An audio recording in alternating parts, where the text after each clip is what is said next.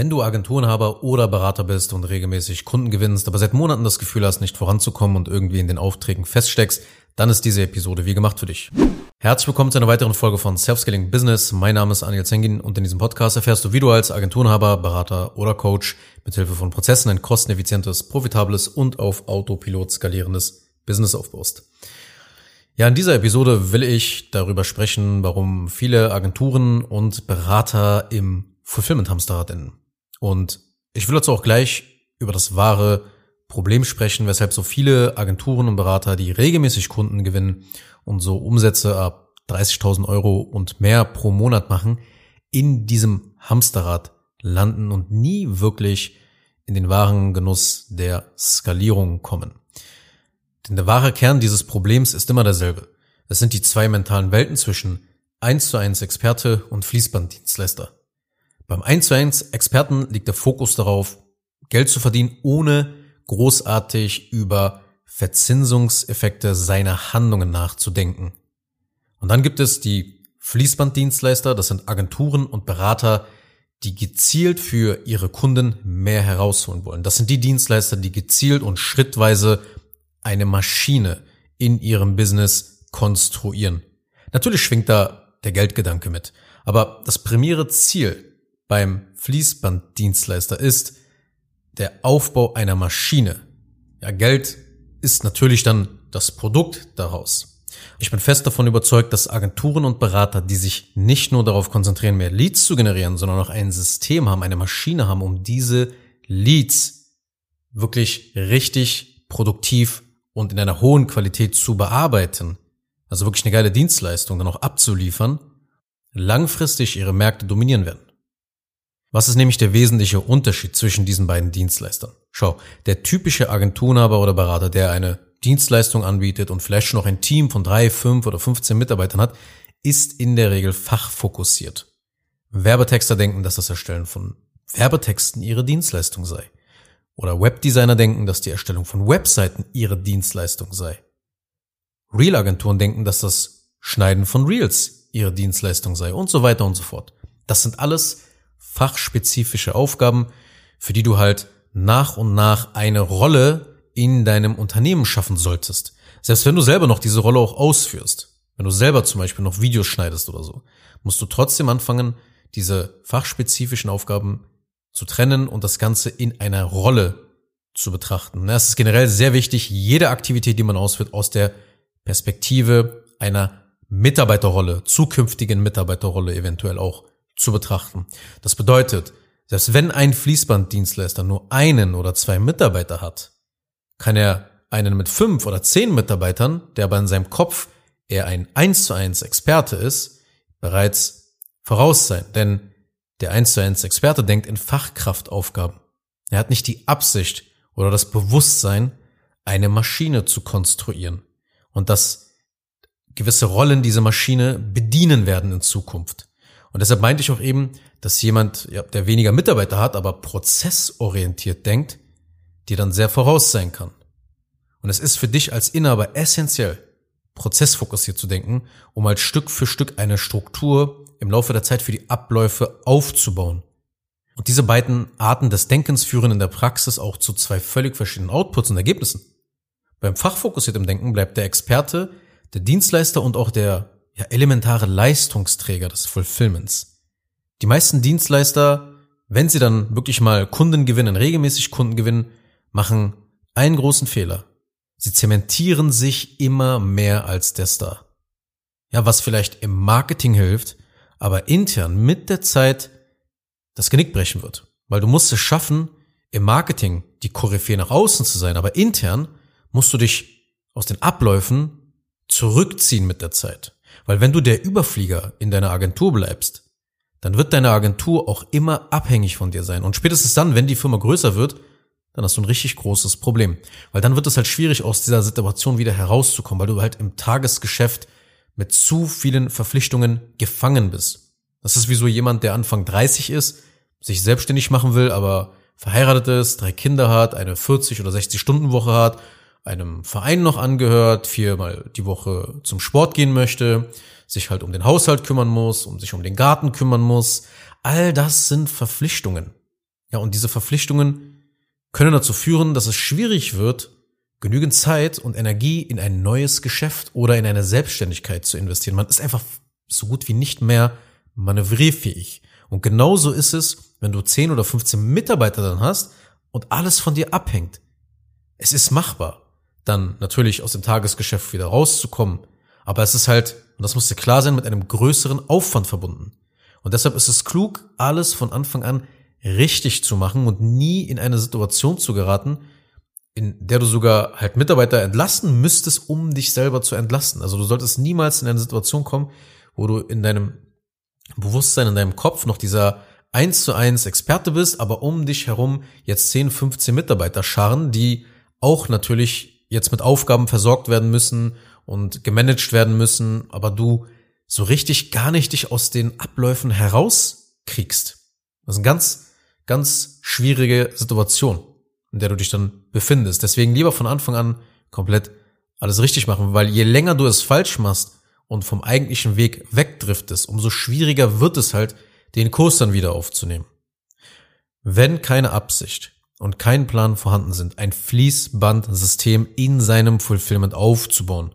Das heißt, dass deine Dienstleistung wirklich Schritt für Schritt immer gleich abläuft, immer die gleichen Handlungen gemacht werden, dann wird irgendwann alles im Chaos enden und du als Inhaber bleibst einfach immer der Dreh- und Angelpunkt der Leistungserbringung. Und auf dieser Basis ist es sehr schwer zu skalieren. Wenn du der Mittelpunkt des Unternehmens bleibst, ist es sehr, sehr schwer, dass du auch eine gewisse Produktivität in dein Unternehmen bekommst.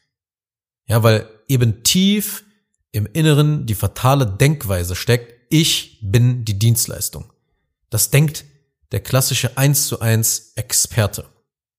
Beim Fließbanddenken sind nämlich die Prozesse und Mitarbeiter die elementaren Leistungsträger und Säulen deines Fulfillments. Heißt, wenn du ein Einzelkämpfer bist, solltest du damit beginnen, dir selbst Prozesse und Anleitungen zu schreiben, wie du deine Dienstleistung erbringst. Also was ich hier sage, gilt sowohl für Einzelkämpfer als auch bereits, wenn du ein Team hast von 15 oder 15 Mitarbeitern. Es ist ganz wichtig, dass dein Bewusstsein und deine Einstellung zu dem Ganzen, wie du das Ganze betrachtest, das ist das Entscheidende. Siehst du dich als den elementaren Leistungsträger deiner Dienstleistung oder hast du in Zukunft die Absicht, dass Prozesse und Mitarbeiter elementare Leistungsträger deines Fulfillments werden. Also baust du letzten Endes die Maschine. Hast du die Absicht, eine Maschine zu bauen? Oder hast du die Absicht, dieses Hamsterrad um dich zu bauen? Du wirst merken, dass wenn du prozessorientiert in dein Fulfillment herangehst, dann wirst du einen stetigen Effekt der Aufzinsung spüren. Das ist das, der, der wichtigste Faktor beim, beim Fließbandsystem. Das bedeutet nämlich, dass eben alle Prozesse mit der Zeit dadurch besser werden, weil man immer das Gleiche macht. Und je mehr Kunden in diese, in deine Maschine dann investieren, desto mehr Erfahrung gewinnt dein Business dazu, desto mehr könnt ihr diese Schrittfolge, das Fließbandsystem optimieren. Und die Mitarbeiter lernen genauso dazu. Die geben dir Feedback zu den Prozessen und du verbesserst sie dann oder später lässt du selber diese Prozesse von anderen Leuten verbessern.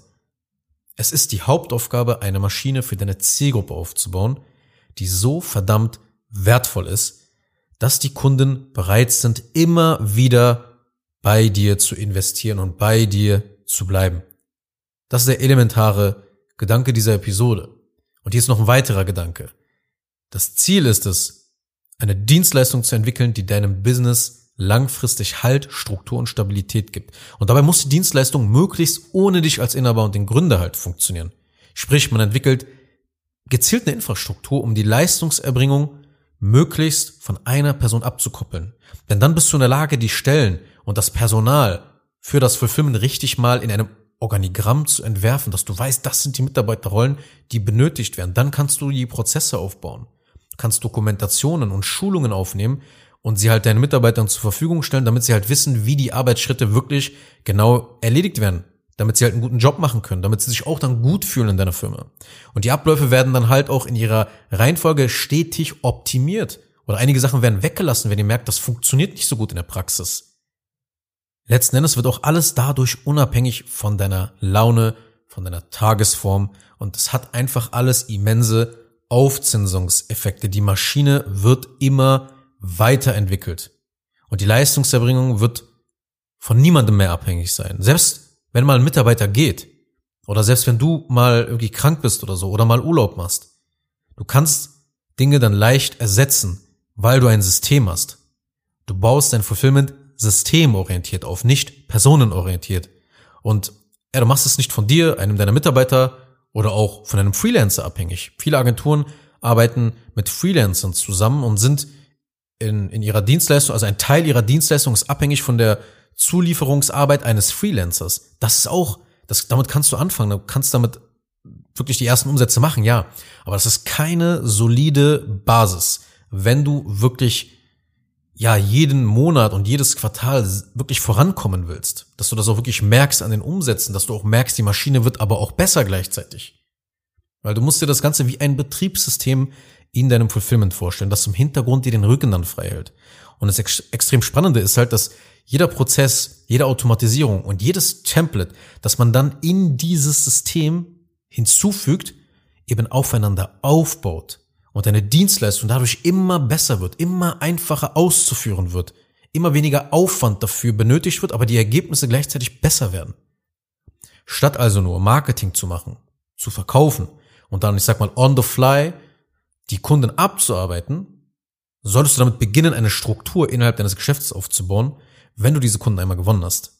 Ich sehe immer wieder, dass sich Agenturen aber viel zu früh mit irgendwelchen CRM-Tools beschäftigen und irgendwelche Software-Dinger da holen, irgendwelche Softwarepakete und Lizenzen für 500 oder 800 Euro im Monat. Ja, oder ihr Marketing und ihren Vertrieb direkt systematisieren wollen. Dabei kommt das erst alles später. Es geht darum, dass man eine Maschine hat zuallererst, die viele Neukunden über Empfehlungen zu dir kommen lässt, sodass du halt eben noch wenig Zeit für die Akquise benötigst und deine Verkaufsbemühungen sich in Grenzen halten dass die Zusammenarbeit mit den Kunden möglichst wenig Ressourcen bindet in Form von Zeit und Arbeitskraft, aber gleichzeitig eben extrem geile Results und eine Hammer-Erfahrung für den Kunden bietet, die eine perfekte Ausgangsbasis für eine Folgezusammenarbeit in Form einer Continuity-Betreuung oder eines Folgeangebotes schafft. Ja, also dieses ganze Ongoing Management bei einer Agentur. Ja, wenn du langfristig mit einer Agentur arbeitest, dass eben du da am Anfang eben die perfekte Ausgangsbasis schaffst, dass du dann als Agentur eben mit deinen Kunden richtig geil eben diese Betreuung noch durchziehen kannst die nächsten drei Monate, sechs Monate oder zwölf Monate, je nachdem, was eben dein Retainer-Vertrag ist. Deine erste Maschine sorgt für eine saubere, strukturierte, organisierte und produktive Auftragsabwicklung.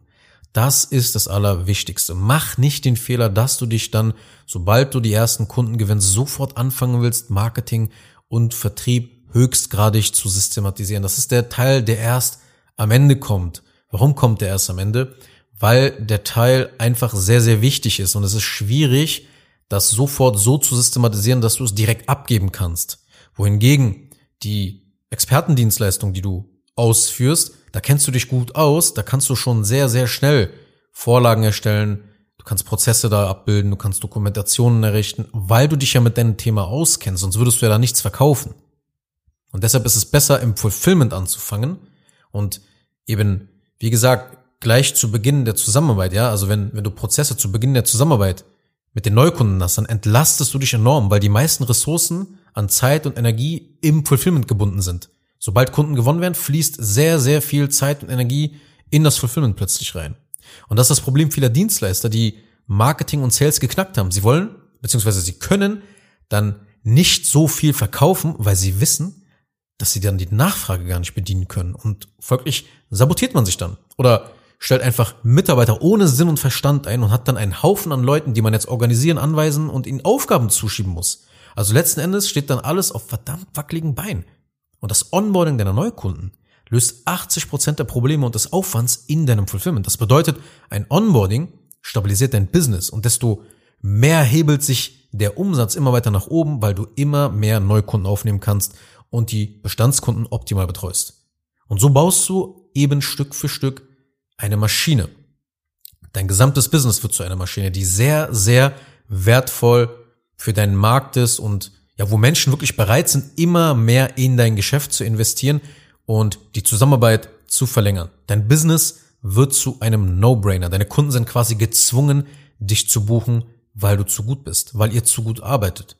Die Kosten zu kündigen wären für Kunden zu teuer. Sie müssten sich zum Beispiel einarbeiten in das Thema oder selber intern drei, vier Mitarbeiter beschäftigen, was halt natürlich die Kosten dann sinnlos steigert, statt es dann dich machen zu lassen. Ja, wenn eine Dienstleistung in Prozesse gegossen wird, dann kann man wirklich garantieren, dass die Erfahrung immer dieselbe ist. Weil das Wissen ist nicht mehr im Kopf einer Person von dir als Inhaber dann gespeichert, sondern wird als System allen in deinem Business zur Verfügung gestellt. Oder die, die es halt benötigen. Und drumherum werden dann smarte Automatisierungen gebaut, die deine Mitarbeiter, die deinen Mitarbeitern halt möglichst viel administrative Arbeit und Aufwand vom Leibe halten, sodass sie halt ihren Job richtig gut machen können.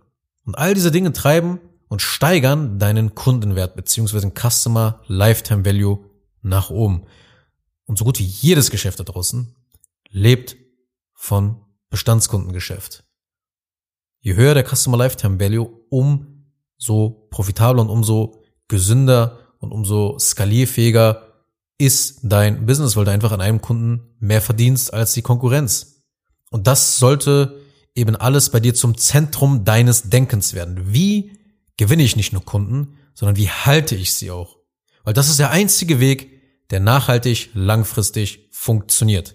Kein Business wird mit einem One-Night-Stand-Produkt dauerhaft erfolgreich. Kurz noch eine Sache zum Schluss. Wenn dir diese Podcast-Episode gefallen hat, dann tu bitte Folgendes. Abonniere diese Show, wenn du das noch nicht getan hast, sodass du keine weitere Folge mehr verpasst. Wenn du jemanden kennst, für den diese Inhalte spannend sein könnten, dann empfehle doch bitte auch meinen Podcast weiter. Und über eine 5-Sterne-Bewertung dieser Folge auf Apple Podcasts oder auf Spotify würde ich mich natürlich auch sehr freuen. Falls du wissen willst, ob du für eine Zusammenarbeit mit mir geeignet bist, dann besuche jetzt zengin-digital.de und buche ein kostenloses Erstgespräch.